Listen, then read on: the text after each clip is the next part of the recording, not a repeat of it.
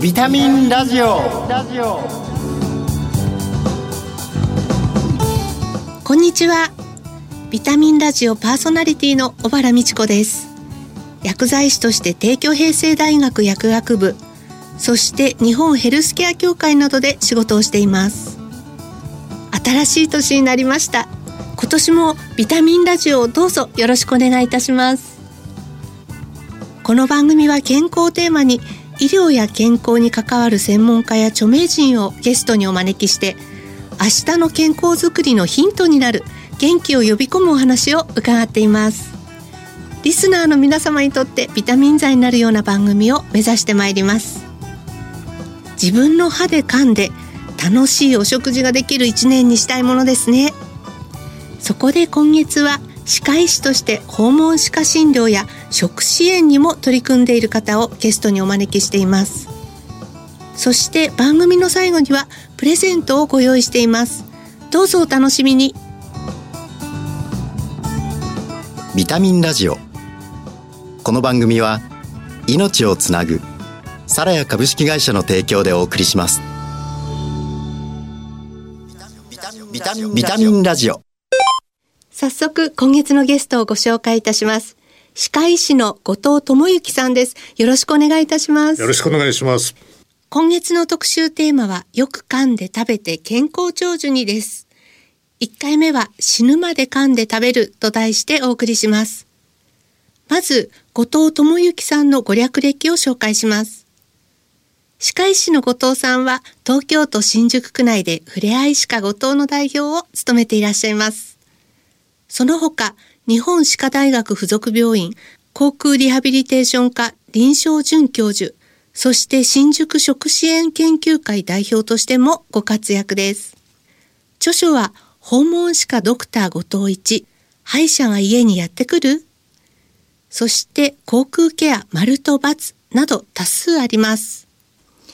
今あの簡単にご紹介させていただいたんですけれどもあの後藤先生と私のご縁はですねあの比較的長く本学でも授業をね、はい、たくさん受け持っていただいて本当にありがとうございます。ありがとうございます。あの改めてこう、最近のご活動、ぜひ教えていただきたいんですが。はいありがとうございます。あのふれあい歯科後藤というのが午前中外来診療でその後2時ぐらいから夕方5時ぐらいまでが訪問の歯科診療なんですね。でまあ、自転車で回ってるのでそんなたくさん回れないんですけど新宿区内から豊島区中野区もちょっとぐらいを訪問を回ってるで、まあ、その後あの夕方から外来診療でまた戻ってくるんですけれども、まあ、そうやって訪問と外来と合わせた形で今診療しています。であとですね新宿食支援研究会と言っていただいたんですがもうこれもですね皆さん食支援というのをパッと聞いてちょっと浮かばないと思うんですが食べる支援の食支援研究会何やってるかというと地域でいろいろ活躍してる、まあ、医療介護専門職お医者さんもいます。訪問看護師さんいますよね。であとねセラピストさん PTOTST さんっていう方たちとかそういう方たちと一緒に単に勉強するんじゃなくて何か新宿で食支援をするために有利なもの何かないかなと思って、まあ、いろんなグループがあるんですけれどもそこでワイワイやりながら楽しくやっています。まあ、最終的には僕らは新宿食支援研究会なので新宿が最後まで口から食べられる街になれるように今頑張ってるとこです。あのちょうどこのコロナが落ち着いて、うんうん、昨年の秋に大会があったと思うんですけれども、うん。はい、地域の方もいらっしゃってましたよね。ありがとうございます。あのこれ本当にねコロナ前はずっとやってたんですけれども第5回今回5回なんですけどその前は本当に大きい行動を使って全国からいろんなこう食支援に関わる人たちが集まってきてで最後まで食べられるまちづくりフォーラム全国大会食べ町フォーラムの訳すんですけれども、はい、っていうのをやってたんですね。でコロナになってさすがに集まれないのでちょっと延期をしてたんですけれども昨年は9月にやったんですけれどももうオンライン時代じゃないですか、はい、いろいろ。例えば有名な先生を呼んでそこにホールにみんなで集まって人が集まるかって言ったらもう集まらないんですよ、ええ、オンラインで見れるから。だってあの先生のこの話聞いたよ。オンラインでっていうような時代になったので。もうだったら集まった人たちがすごく有意義になるイベントをしたいと思って。で、まあ、午前中はねそれこそ嚥下食っていうんですけれども食べる機能飲み込む機能が低下した人に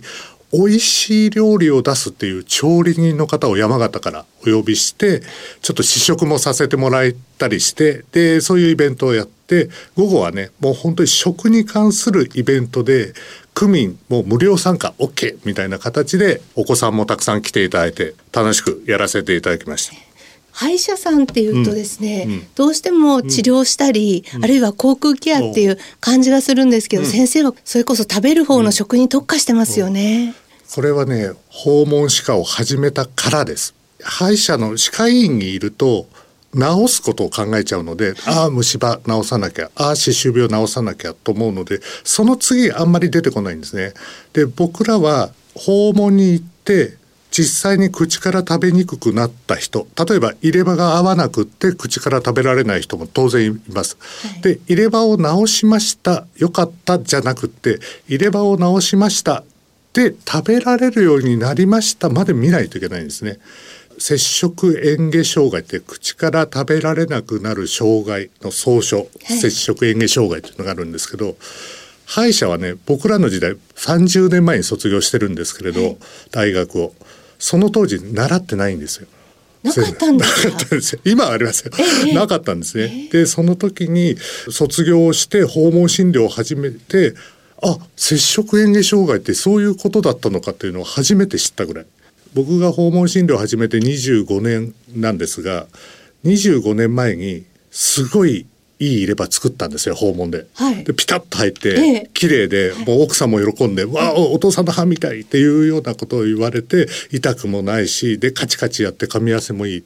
で帰ろうとしたら、はい、奥さんが「いやでもうちの主人なんか食べ物を食べるとむせちゃって全然食べられないんですそれはどうしたらいいですか?」って言われた時に。えあそれは歯科の仕事ではありませんって帰ったぐらいに それ歯科の仕事だったんですよ本当は、えだけど歯科の仕事ってその当時知らなかったんですよ。ね、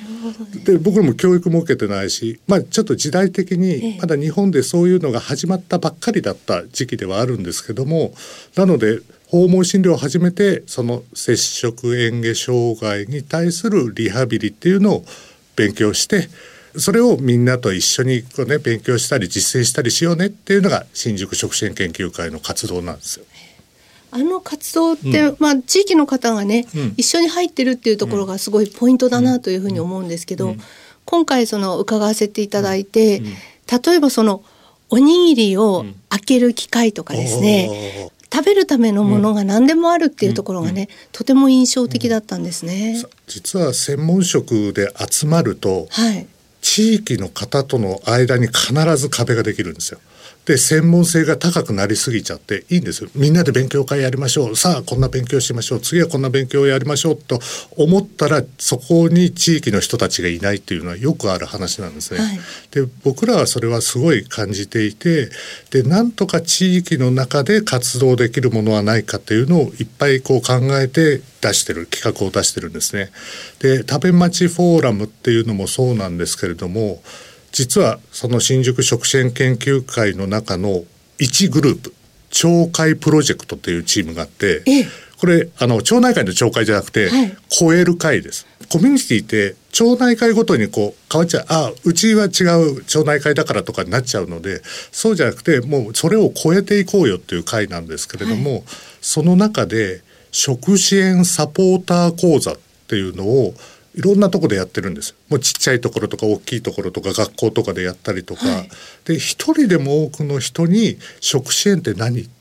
でこの番組を聞いてても食支援って初めて聞いたなみたいな方も当然おられると思うんですけれども、やっぱり食支援って食べることどういうことなのかっていうのを少しでもいろんな分野で例えば看護師さんが話したり栄養士さんが話したり年末僕が話したりとか。でもあの50人とかいないですよ。7人とか。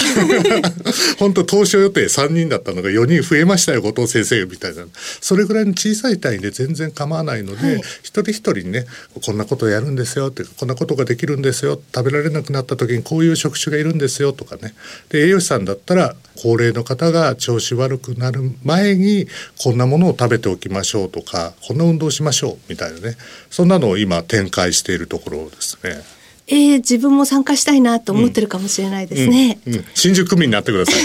ぜひ。新宿区民が あの入ることができる。あのまあ実はそこに来ていただければ問題ないんですけれども、会場が新宿区。あ、そうですか。はい、もうみんなボランティアでやってますから。はい。今日のテーマもこの死ぬまで噛んで食べる、うん、ぜひね皆さんにも、そういったその食支援っていうところもしっかり考えていただきたいですよね。あのやっぱり人任せにしないということですよね。あの何らかの病気で、まあ、僕らはよく知ってるんですけど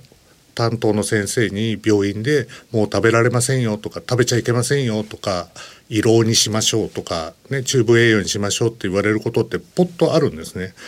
あそうなんだって終わりになっちゃうケースってたくさんあってやっぱりそれまでにそうなったら我が町にはどんな人が助けてくれる人いるのとかこの状態から食べられるようにしてくださいって頼む人は歯医者なんですよ。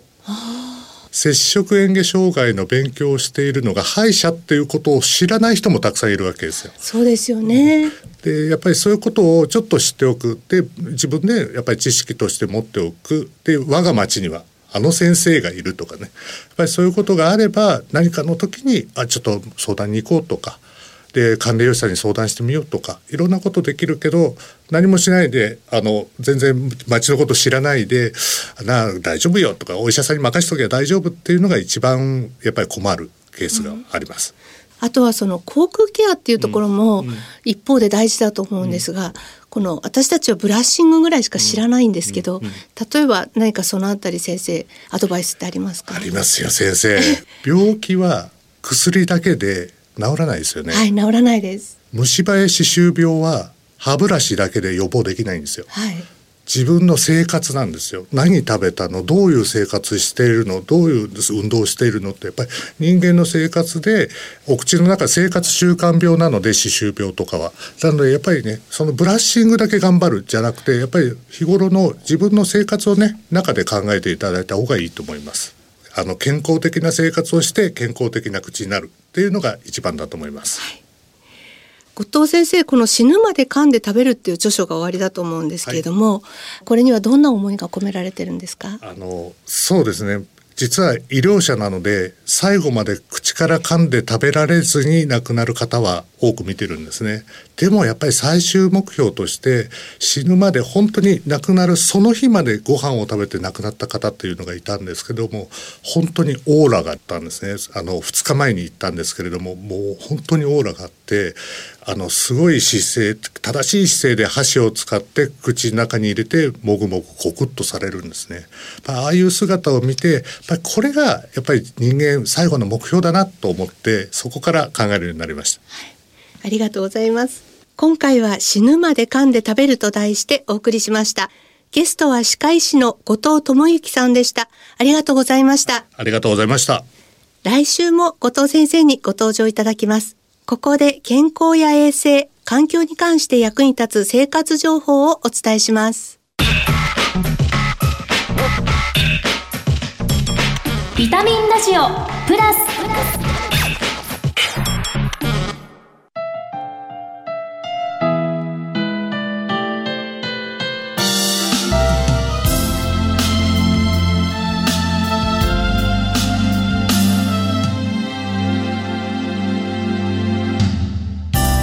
ちは。ラジオ日経アナウンサーの藤原奈々香です。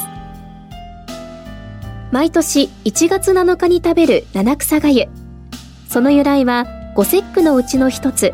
人日の節句から来ていると言われています。中国では古くから1月7日の人日の日に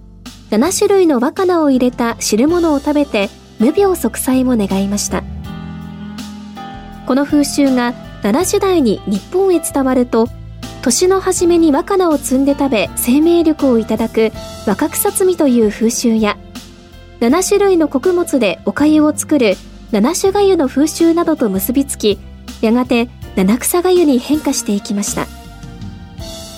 七草はセリ、ナズナ、五行、箱べら、仏の座、鈴菜、鈴代の7種類の野菜で七草がゆを食べることはいち早く芽吹く若菜を取り入れることで邪気を払い無病息災でいられるようにという願いが込められています。他にも七草には縁起の良い意味があり例えば競りは競り勝つ。なずなは撫でて汚げを払うなどと言われています。日本で七草がゆを食べる習慣は江戸時代に広まったと言われ神様を祀った棚の前で七草林を歌いながらすりこぎで叩いたそうです。丁寧に細かく刻まれた七草がゆは一年の無病息災を祈るとともにお正月のおせち料理などで疲れた胃や腸を休める体の疲れをいたわるような薬草の効果もあります。ごちそうを食べる機会の多い年末年始疲れが出始める胃腸の回復にはちょうど良い食べ物ですね。作り方はまずご飯と水でおかゆを作り七草は別の鍋でさっと茹で冷水に取ります。粗くみじん切りにしたものをおかゆの鍋に散らし最後に塩で味を整えれば完成です。昔は七草は畑や野道で探しながら摘むものでしたが最近ではスーパーマーケットでも七草セットとして手に入れることができます。野菜が不足しがちなお正月の後はビタミンがたっぷり含まれ需要豊かな七草がゆを試してみてはいかがでしょうか。それではまた次回。ラジオ日記アナウンサーの藤原奈々香でした。あなたの知らない皿や衛星の皿やあなたの知らない皿や環境の皿やあなたの知らない皿や健康の皿やみんなのため。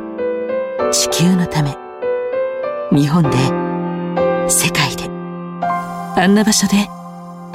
こんな場所で。あなたもきっと。出会っているはず。あなたの暮らしにそっと命をつなぐ。サラヤビタミンラジオ。後藤先生のお話面白かったですね。しっかり噛んで食べることが生活習慣病予防も含めてとっても大事だということがよく分かったように思います。ここで番組から今月のプレゼントのご紹介です。手肌と地球に優しいヤシの実洗剤とカロリーゼロの自然派甘味料ラカント S そして新感覚の手指消毒ローションアルソフト。携帯用の3点セットです。抽選で5名様に差し上げます。締め切りは1月20日です。ご希望の方は番組のサイトからご応募いただけます。お聞きのビタミンラジオ本放送時間は金曜夕方5時20分から。再放送は明日の夕方5時40分からです。放送後はラジコのタイムフリーやポッドキャストでもお聞きいただけます。次回の放送は1月12日です。番組パーソナリティの小原美智子でした。来週のこの時間にまたお会いしましょう。ビタミンラジオ。この番組は命をつなぐサラヤ株式会社の提供でお送りしました。